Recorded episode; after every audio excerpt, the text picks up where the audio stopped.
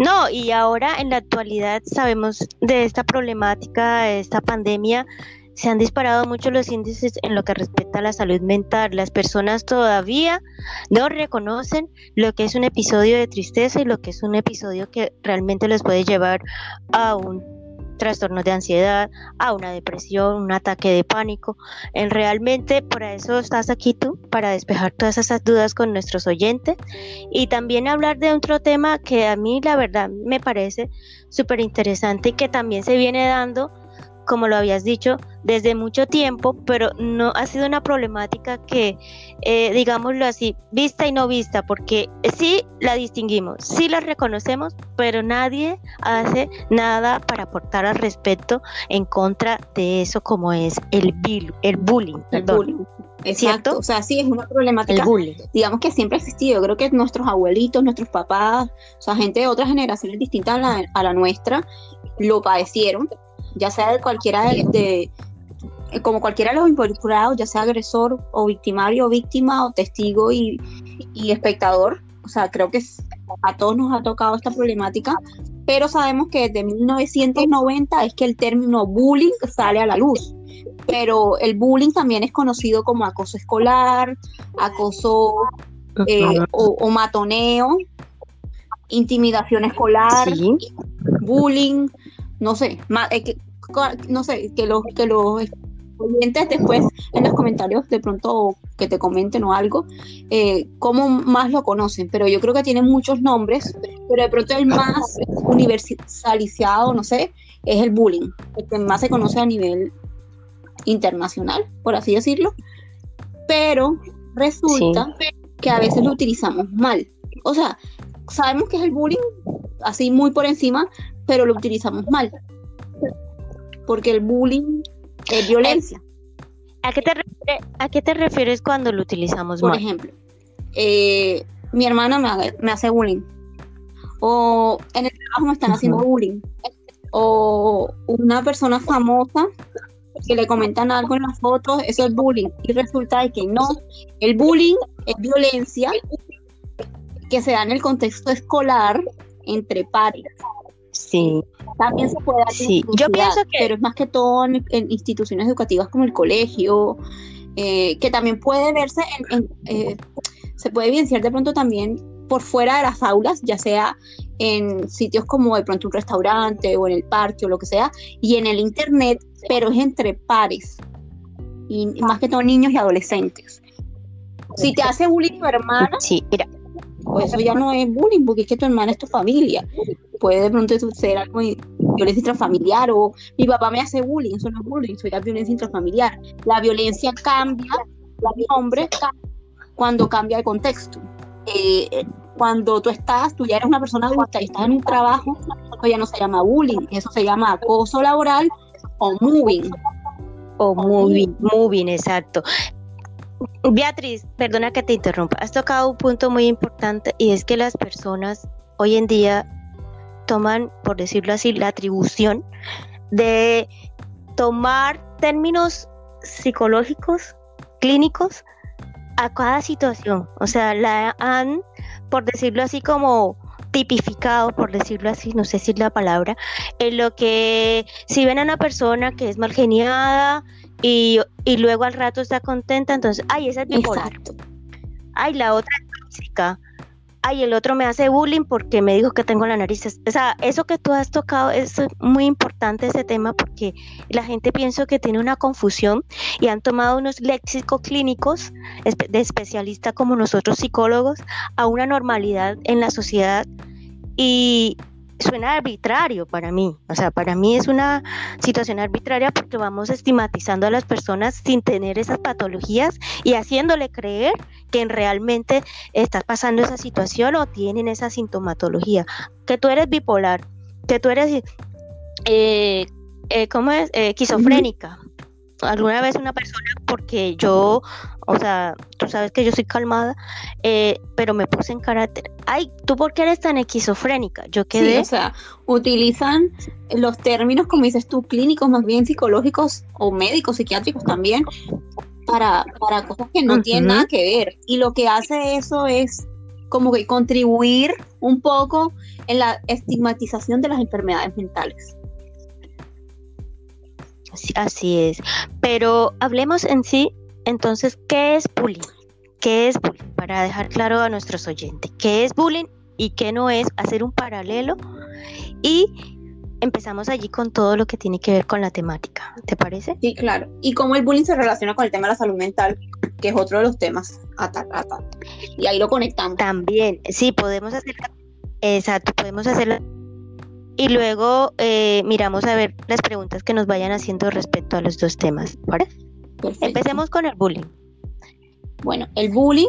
¿Cuál el bullying crees tú que son esas, esas, esas edades más comunes, antes de empezar, ¿cuál crees tú que son esas edades más comunes donde se presentan situaciones de bullying?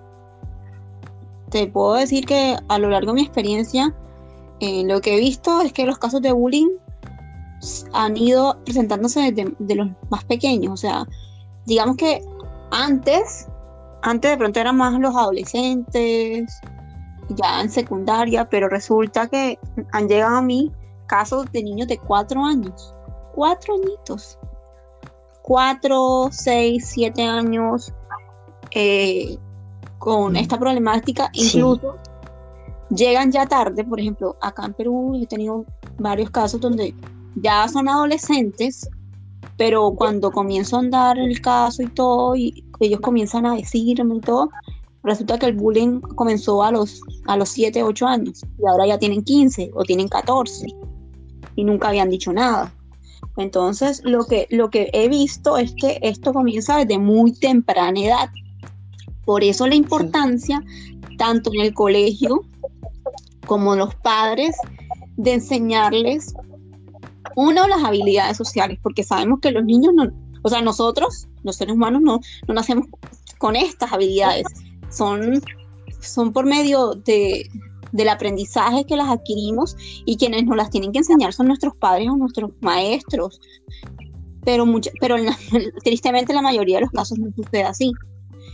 Eh, dentro del mismo tema de habilidades sociales es importante el tema de la inteligencia emocional, enseñarles el tema de la empatía, eh, y dentro de las habilidades sociales el, tema de la asertividad, el, cómo pedir ayuda, el manejo de las emociones, todo eso para, para ayudar a ese niño, a ese adolescente, a tener herramientas, a, poder ponerse en el lugar del otro, que no es fácil, pero se puede, o sea, sí podemos hacerlo si realmente lo trabajamos desde muy pequeñitos. Sí. Pero es verdad que tú no puedes enseñar algo que no sabes. Eso va para los papás y para los profesores. Entonces también es bien importante eh, quizás eh, sí, sí, ojalá los colegios lo hicieran, como entrenar a sus profesores, y no solamente a los profesores, porque yo siempre les, digo, los profesores no tienen mil ojos, no hay cámaras escondidas en todos los lugares del colegio, eh, pero también es importante no solamente enseñar a los profesores, sino también de pronto a los auxiliares, a la persona de la sede, al, al chofer del bus, a, a, los trabajadores, porque ellos también pueden darse cuenta de muchas cosas, a la persona de la sede yo digo que todo el mundo a, a los trabajadores porque ellos también tienen cosas. Sí, yo pienso que había la empatía, ¿no? Exacto, Se trata de, de, ser, empáticos todos, de, no ser indiferentes. De, poder como eh, conectarnos con el dolor del otro, exacto, y poder ayudar, aunque no sea mi problema, porque muchas veces es como, ah, pero eso, eso no, eso no me está afectando a mí, yo porque voy a ayudar. Y muchas veces la creencia en el, del testigo o del espectador es, yo no voy a decir nada porque voy a hacer el sapo. Así es. Y después me van a, molestar a mí. O incluso a veces los mismos papás eh, son los que, los que callan. Muchas veces de pronto ese, a ese posible espectador eh, que puede ser un espectador activo y que puede ir a denunciar un caso de bullying, los papás le dicen, ¿para qué te vas a meter en eso si eso no es tu problema? Te vas a meter en problemas si, si, si te pones a decir eso. Pues no, o sea, la idea es enseñar que no solamente eh, importamos nosotros, o sea, sí, somos importantes, pero también importa el otro. También importa lo que el otro siente.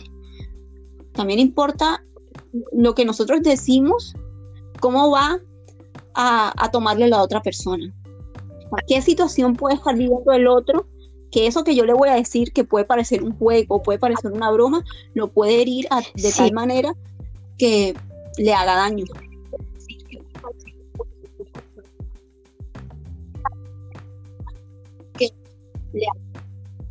Sí es. Sí, yo pienso que aquí podemos decir que la empatía es parte fundamental y la no a la indiferencia, no a la indiferencia, porque muchas personas, como tú nos comentas, Beatriz, no me afecta, no me meto, pero resulta que es algo de la unión de todas las personas, de cuando el agresor pierde poder, pero si de pronto somos nosotros inconscientemente quienes también le alimentamos esa actitud, pues no estamos siendo partícipes todos, para todos estamos involucrados, contribuyendo todos tenemos el poder de acabar con esto y de intervenir y de poder ayudar. El problema es que nos quedamos callados, o sea, y, me refiero a todo el mundo, o sea, me refiero a la, tanto a la víctima, que, que yo sé es difícil hablar, pero eh, la víctima debe saber que tiene el poder de cambiar su situación, de que en ella está el, que la situación continúe a ponerle un padre.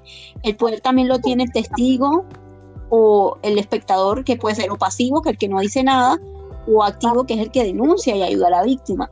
El poder también lo tienen los profesores, lo tiene el mismo grupo, el, mismo como, como curso, el grupo, lo tiene también los padres, el poder lo puede tener también la persona que está haciendo aseo y ve algo, o ese trabajador en el colegio que, sabe de algo y puede pedir ayuda. O sea, todos tenemos ese poder de, de ayudar, pero en la mayoría de los casos es más fácil quedarnos callados.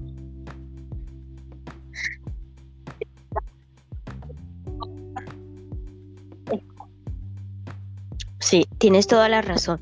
Yo quiero que me hables de bullying. Estamos la línea esa de, hablar, en, el punto de hablar del bullying, de lo que es y lo que no es. Ya nos has dicho más o menos qué es, pero también quiero, antes de ahondar a lo que no es, para dejarle claro a las personas, tu experiencia de vida, tu experiencia cercana con esta mm, situación de bullying. Cuéntanos brevemente acerca de tu este, historia y cómo esto te conlleva que yo durante mi también de ayudar a otras personas. toda mi secundaria, desde mis 12, 13 años hasta que me gradué del colegio, sufrí de bullying en mi colegio. Eh, digamos que para ese momento, o sea, entre 2002, 2008, que fue mi época, no existía la ley que conocemos hoy, que es la 1620. La gente conocía menos sobre esta problemática. Eh, y no, no, no había, o sea, no había como esa modificación que debería haber ahora, hoy en día, en los manuales de y no, digamos que, la gente no estaba familiarizada con esto. Hoy en día no había ningún punto de referencia o quizás no había una persona así hablando de esto como lo estoy haciendo yo. Entonces, digamos que nadie se dio cuenta, eh, yo no pedí ayuda y cuando lo hice como que no lo hice como debía haber hecho, como, mira, me está pasando esto y estoy sufriendo y siento esto, sino que como que cuando se lo dijo a mi mamá fue algo muy, muy, como me está molestando, algo así, pero no, no dije lo que yo estaba sintiendo y cómo me estaba afectando. Entonces como que el colegio, sin saber realmente la magnitud del problema, como que trató de solucionarlo como ellos lo vieron en, ese momento. La cosa no, no se solucionó para nada y, yo seguí sufriendo de bullying hasta que me gradué del colegio. O sea, el bullying acabó cuando yo me gradué del colegio porque ya los victimarios o los, o los agresores ya no estaban. Entonces, pues, yo te puedo decir que todo eso que yo viví desde mis 13 años afectó mi salud mental. Eh, debido al tema del bullying, yo desarrollé un trastorno alimenticio, con el cual luché mucho tiempo. Y y hoy en día hablo de todo esto porque a mí me hubiera encantado tener alguien que hablara esto. Porque yo me sentía muy sola. Yo sentía como que no había solución. Pero yo sabía que habían otras víctimas al mismo tiempo que yo era víctima. No había solución, pero no había nada que nos ayudara. no, había nada como lo hoy, hoy en día, porque quiero contarte que gracias a, a Dios, a la vida, a todo, pude volver a mi colegio de manera virtual ayudar en esta nueva campaña que se llama Serving Difference, una nueva campaña de manera virtual. Sí. Sí, vamos a hablar, vamos a hablar de eso precisamente. Las cosas que yo tengo, quiero decirle a los oyentes que ella ella se me ha olvidado, pero yo quería hacerlo así a, a, través de la charla. Ella también, pues, como lo habíamos dicho en la presentación, eh, ha tenido experiencia con instituciones, es una eh, activa de todos los derechos en respecto a esto con el bullying. Una campaña muy bonita que a mí particularmente me encanta con el colegio donde ella es de la cual también vamos a hablar aquí. Quiero que los expliquen más adelante cuando ya eh, tengamos más especificaciones de todo lo que es el bullying como tal. Vamos a hablar de eso porque de verdad me interesa, me interesa que la gente sepa, me, interesa que la gente la conozca y que sea como un voz a voz, que se vaya a todas partes, tanto aquí en Colombia como a nivel internacional porque la verdad es que este tipo de campañas son las que tienen que crearse y tienen que fomentar esa eh, no indiferencia ante esta situación. De verdad que eh, tu, tu caso es muy interesante y muy mm, toca mucho porque eh, quién más que tú que lo viviste para hablar de este tema, quién más que esa persona que estuvo desde el otro lado para hablar lo que se siente. A veces no sabemos ni siquiera identificarlo.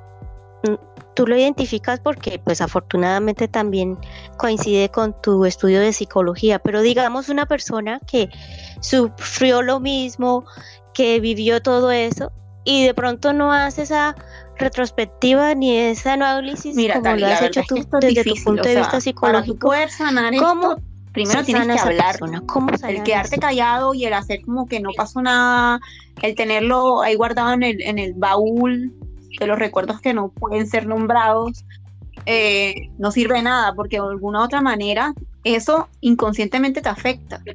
Eh, entonces, mm. primero es hablarlo, o sea, hacer un proceso terapéutico es indispensable. O sea, si yo no hubiera hecho un proceso terapéutico, no estuviera aquí hablando contigo, porque ni en mis más ni, en más, ni en mis sueños más remotos yo llegué a pensar mm. eh, esa, esa adolescente que era en que alguna vez en algún momento iba a poder hablar de esto porque yo ni siquiera lo podía pronunciar, o sea, yo no podía hablar de esto, no podía, o sea, no me salía, no me salía la voz. Entonces, eh, ha sido un proceso bien largo, si te das cuenta, o sea, me pasó desde el 2002 como hasta el 2008, estamos en el 2021, han pasado muchos años y para poder hablar de esto.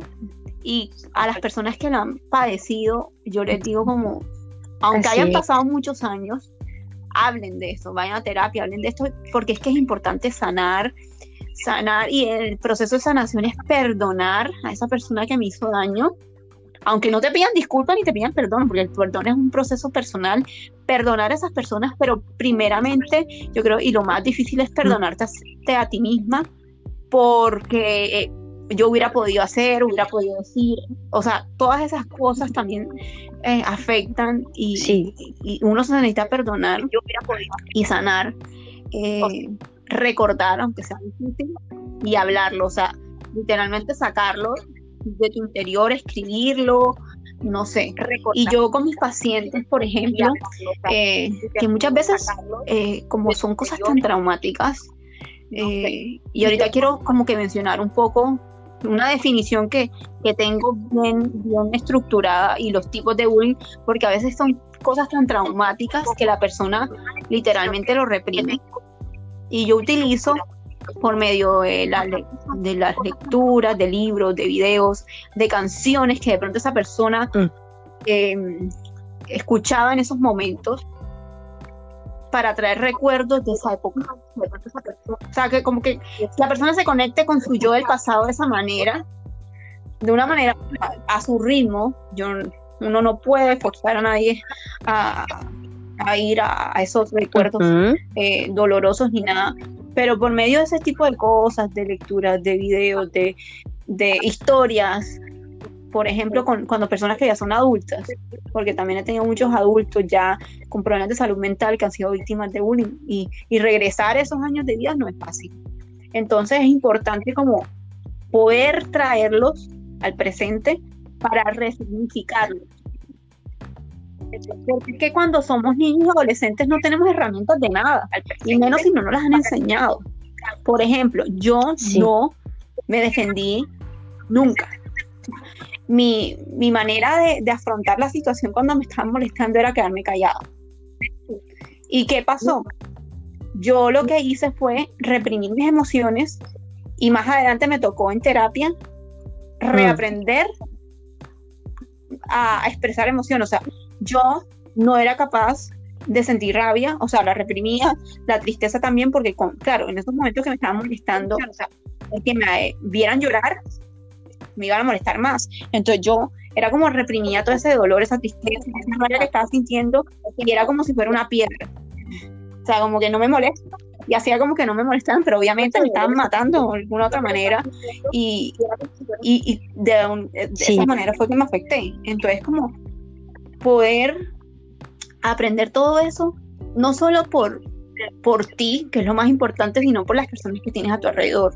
Por ejemplo, eh, si vas a ser papá, mamá, desde qué posición vas a educar a tu hijo, eh, si de pronto le vuelva a pasar, si al niño que tu hijo le pasa eso, desde qué posición vas a, a intervenir, si tú fuiste víctima o victimario o espectador de esta problemática, porque eh, hay que intervenir a todas las personas involucradas, no solamente a la víctima. Si eres un profesor y pasaste por esto y nunca lo, lo sanaste, nunca hiciste un proceso, ¿desde qué posición vas a estar tú frente a esta problemática? Entonces, si te das cuenta, es algo que no solamente tiene que trabajar eh, el niño que lo está padeciendo, sino también una persona adulta que puede tener 30, 40 años y que lo sufrió, tiene que hacer un proceso. Y lo otro que siempre, que no he dicho y, me, y es, yo creo que es de lo más importante en la problemática del bullying, no solamente trabajar con la víctima. Ese es un error que se comete mucho. Para que, para que haya una víctima, primero tiene que haber un, un agresor, un victimario. Sí. está sufriendo, tiene muchos problemas y por eso es que hace bullying para cambiar su dolor. Eh, sí, yo siempre he dicho que, también en, su momento fue víctima. Corrígeme. yo pienso que Mario en su momento o fue víctima o fue o sea, eh, espectador de un episodio de este alguna de, las posiciones. ¿Y qué pasa cuando no hay una intervención? Esa posición en la que estamos puede cambiar o puede continuar siendo la misma. Entonces, mm. como es violencia, porque el bullying es violencia, así como hay violencia intrafamiliar, violencia de pareja, violencia en el trabajo, así es. está la violencia escolar, que es el bullying. Entonces, tal cual lo que tú dices, quizás ese, esa persona que agrede, o sea, el agresor, el victimario, puede ser que pudo haber sido víctima antes, y entonces ya no quiere ser víctima, entonces yo ahora soy victimaria. O puede ser que haya sido espectador y por miedo a que, a que se puede convertir en víctima, se vuelve victimario. O incluso puede ser víctima no en el colegio, sino en su casa, de trato intrafamiliar, o puede ser espectador de violencia en su casa por parte de sus papás que están peleando todo el día, etc. Sí. Entonces, la violencia si tú no le pones un stop, un pare, va a continuar y va a mutar. Me gusta explicarlo así, es como está siendo víctima de violencia en la casa y esa violencia trasciende al colegio y en el colegio sí, Exacto. O si no sigue siendo víctima en el colegio, o cambias a ser victimario. Y luego si no, no hay una intervención, luego te buscas parejas que te maltraten inconscientemente, todo esto es inconsciente, inconscientemente buscas esas parejas que te maltraten o tú vas a ser el victimario en la relación de pareja. Y luego sucede que vas al trabajo y te pones en la misma posición o en posición distinta, pero sigue y continúa y continúa y continúa hasta que, hasta que realmente nosotros hagamos el pari. Y hay, veces, hay personas que continúan su vida así, así, así, y nunca ponen un pare, porque no se dan cuenta, porque lo hemos normalizado. Como que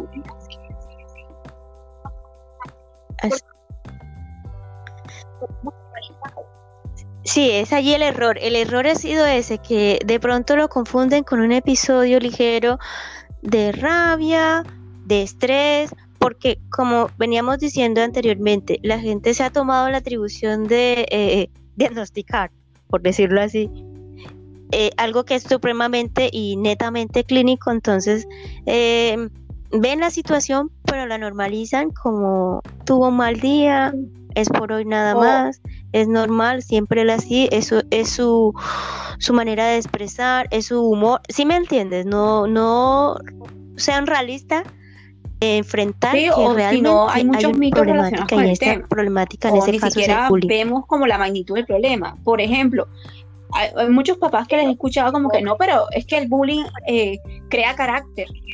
O esas cosas de niños y cosas de adolescentes, eso ya se va a pasar. Y resulta que no, y aquí voy a introducir un poco el tema de la salud mental. El bullying, tanto, no solamente para la víctima, tanto para el victimario, la víctima y el, y el espectador o testigo, causa cicatrices grandes que afectan la salud mental a, a corto, a mediano y a largo plazo. O sea, esto es algo que pues, las, las heridas del bullying duran el resto de la vida y afecta todos los ámbitos, todos los ámbitos. Es demasiado fuerte. Quiero leerte algo que, bueno, que, escribí, que, siempre me gusta como esta definición para que la gente entienda qué es el bullying como tal. El bullying son todas esas actitudes o actos agresivos intencionados y repetitivos que ocurren sin ninguna motivación aparente y son ejercidos por un estudiante o un grupo de estudiantes contra un estudiante o más o un grupo de estudiantes. Quien hace bullying lo hace para imponer su poder sobre el otro, o sea, la víctima, a través de un acoso sistemático que se produce reiteradamente en tiempo, con constantes amenazas, insultos, burlas, así. Entonces, podemos decir que una persona se convierte en víctima cuando es expuesta de forma reiterada a lo largo del tiempo a acciones negativas llevadas por, a cabo por otra persona, otro estudiante o un grupo de estudiantes y dentro de esto, el bullying tiene varias formas. No es solamente, ay, que me empujó, que me dijo, no, no. Está el bullying verbal, que son como todo eso. Allá iba, a que destinábamos estos tipos de bullying y qué tipología de bullying, o sea, qué las diferentes formas de bullying para que las personas también lo Está el verbal, que son todas esas cosas que te dicen, esos apodos, esos insultos, las burlas, eh, el, el, que te dicen el nerd, el, gordito, te molestan el pelo que tienes así, el color de piel, porque tienes gafas, porque eres alto, porque eres bajito, y te ponen sobrenombres, te están diciendo siempre cosas. Ese digamos que es el verbal. Luego viene el físico, que tiene dos, dos, dos formas. Está el físico directo y el indirecto. El directo ya son todas esas agresiones físicas contra tu persona, o sea, son esos golpes, empujones, mordiscos, arañones, que te golpean con algún objeto. Entonces, ahí está. Eh, y el indirecto es cuando se esconden tus cosas del colegio, cuando te rayan los cuadernos, te los dañan, cuando eh, te tiran tu bolso a, la basura, te dañan el uniforme, o sea, mil cosas ya con, como con tus cosas. Ese es el, físico indirecto. Está el social, que es cuando la víctima es rechazada o aislada, por así decirlo. Entonces, por ejemplo, eh, hacen los cumpleaños y no le invitan, hacen los grupos de estudio y no le invitan, en los equipos de fútbol o de voleibol o todas esas cosas que de pronto uno hace en educación física, eres la última que escogen, no te hablan en el salón, eh, es esa persona que anda sola todo el tiempo, ese es el bullying social.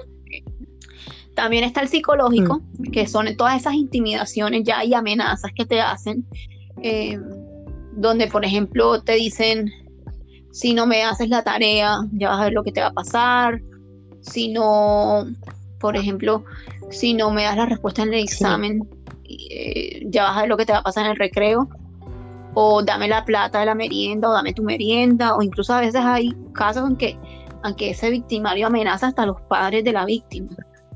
O incluso si no pasa esto y ya lo, lo, llevan mm. al contexto ya por fuera, es como ya ves lo que te va a pasar por fuera del colegio y la víctima no solamente es víctima en el colegio, sino también por fuera.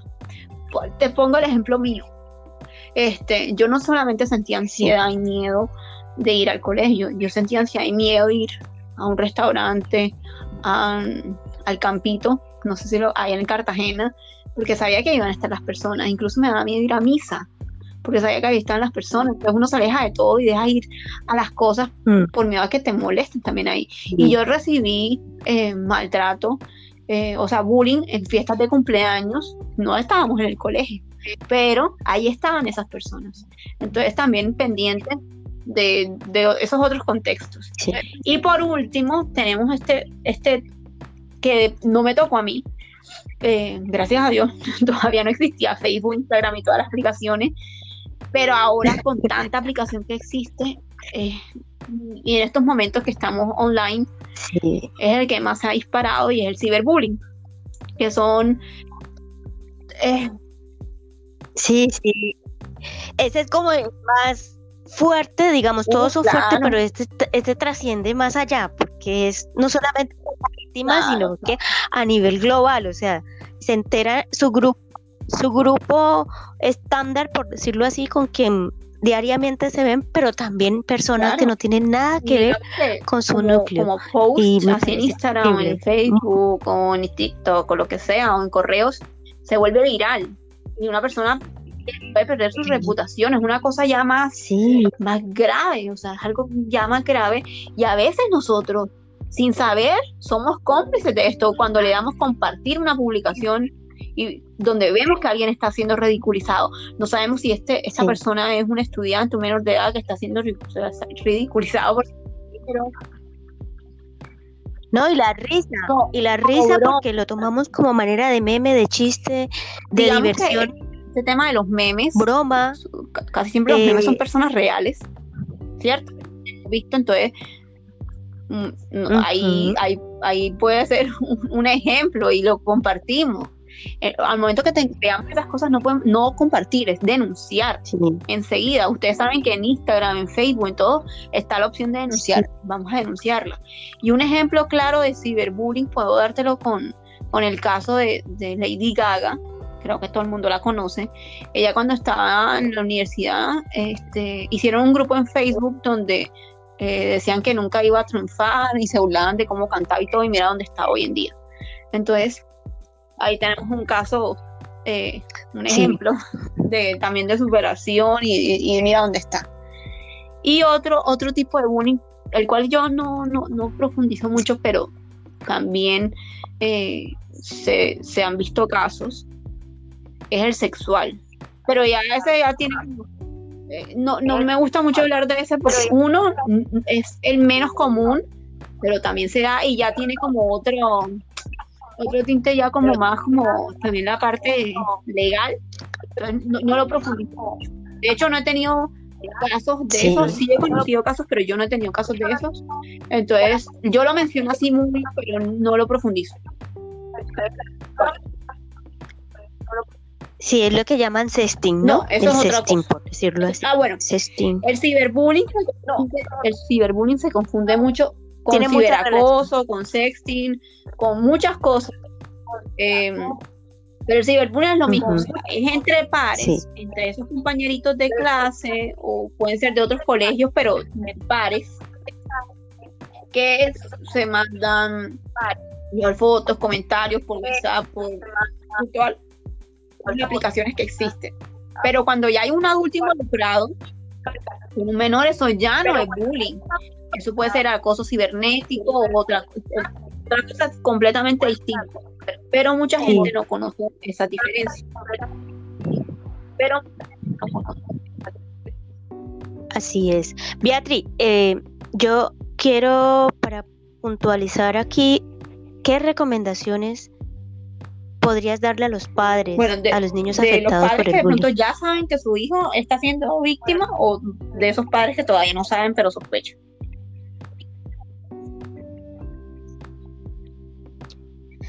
De los dos, o sea, desde el punto de vista, porque como padres sabemos que bueno, no me incluyo porque no soy padre, pero digamos, como padre se sabe que hay muchos que están desinformados acerca de, esta problemática. Entonces, de pronto, esa asesoría, esa recomendación para ese padre que sabe que sí hay un bullying, pero qué hacer ante eso. Y de aquel que no lo tiene su hijo, pero que podría ser en potencia una víctima de este. Ok. A mí me gusta primero como es explicar que tanto la víctima como el victimario o acosador tienen, por así decirlo, un perfil, un perfil incluso antes de que ocurra el bullying. Entonces, yo creo que es importante para los padres conocer esto eh, y estar pendientes. O sea, no todo es bullying, ojo, no todo es bullying, porque tampoco es que ahora hay, eh, eh, molestaron a mi hijo, entonces ya bullying. No, acuérdense que es algo reiterado en tiempo sistemático y hay veces que hay apodos o hay sobrenombres que nos los dicen con amor. Ahí no, ahí no hablamos de bullying. Cuando los apodos circulan entre todos y son dichos con amor, no hablamos de bullying. Cuando se utilizan para denigrar, humillar, sabiendo que la persona que estamos poniendo el apodo le duele, o no le gusta, ahí sí es bullying. Cuando es reiterativo en tiempo. Pero es importante de pronto conocer esto que les voy a decir, que son como, es como el perfil, yo lo llamo así, como el perfil de esa posible víctima y también es importante como padre no solamente eh, identificar víctimas, sino también identificar posibles victimarios, porque los papás también son una figura o una pieza clave para prevenir, entonces estar pendientes. ¿Cierto? Entonces, eh, en la víctima, por ejemplo, eh, hay ciertas características que hacen que sea más vulnerable a ser víctima. O sea, ese, niño o adolescente sea más vulnerable a ser víctima. Como por ejemplo, eh, la baja autoestima. Una persona que vemos que de pronto tiene baja autoestima. una persona que se le dificulta un poco como relacionarse más con los otros que, que, otros niños. Sabemos que hay niños más introvertidos y otros más extrovertidos. Eh, esa, esa, esa, personita que, que, es muy tímida, ahí también está. En la mayoría de los casos, las, las personas, los niños o adolescentes víctimas eh, tienen buenas calificaciones, ¿sabes? Comparado con, con los demás estudiantes de, o compañeros de su grupo resulta que esto ser un, algo que se repite en los casos son esas personas que son como, como más tranquilas, calladitas. Em, no estoy diciendo que es que es en todos los casos, pero es como en la mayoría. Exacto. Como el común denominador, ¿cierto? Como que se ha llevado a eso. Pero yo pensaría que, no sé, desde nuestra perspectiva, que ese es el refugio que él busca como para sentirse más seguro de sí mismo, para como también, digamos, liberarse de esa situación, ¿no? Se refugia en sus estudios, se refugia en su mundo sí, no, paralelo. sabes que todos tenemos diferentes rasgos de personalidad, ¿cierto? Entonces, digamos que estas personas que tienen estas características son más propensas, o sea, son como, como más vulnerables o son blancos más fáciles de, este tema como el bullying, por ser así, como tranquilitos, calladitos, pero también se ve víctimas que pueden también no ser calladitos ni nada, sino son más que todo explosivos, pero eh, son personas, son, perdón, son niños o adolescentes que son fáciles de, de atacar, o sea, y que se quedan callados, que no saben cómo responder, que no saben pedir ayuda. Entonces una un, blanco fácil. Esos digamos que son como esas características de, esa, de esa posible víctima. Eh, también eh, puede ser que este niño o adolescente, eh, como te digo, tiene pocas habilidades sociales, ¿cierto? Entonces es es difícil, eh, no sabe pedir ayuda y como les dije, las habilidades sociales son importantes eh, enseñarlas. Entonces, este niño adolescente no sabe pedir ayuda, eh, no sabe cómo, cómo decir eh, esto no me gusta, no sabe poner límites. Entonces, padres, si, ustedes ven esto, si ustedes ven esto en casa, eh, por favor, estar pendientes. Muchas veces estos niños también, digamos que en, en, colegios son son los que te dice el profesor, no, ella participa poco y todo, pero en la casa son lo contrario como que en el colegio son muy pasivos y todo, pero en la casa es como que se desahogan de todo. Entonces en la casa de pronto es el niño que tiene problemas de comportamiento. Entonces son ah. esos niños o adolescentes que el papá, pero para que estuvieran hablando otra persona diferente, en la casa es uno y en el colegio es otro. Eso hay que tenerlo en cuenta, porque cambia, por así decirlo, su personalidad, dependiendo del contexto. Hay que ver eso también. Entonces eso también es importante. Bueno, eso así muy general en cuanto, en cuanto a la víctima. Muy bien. Eh, como dijo Talia al comienzo, en mi página pueden tener más información porque siempre hablo de este tema, más, más a profundidad.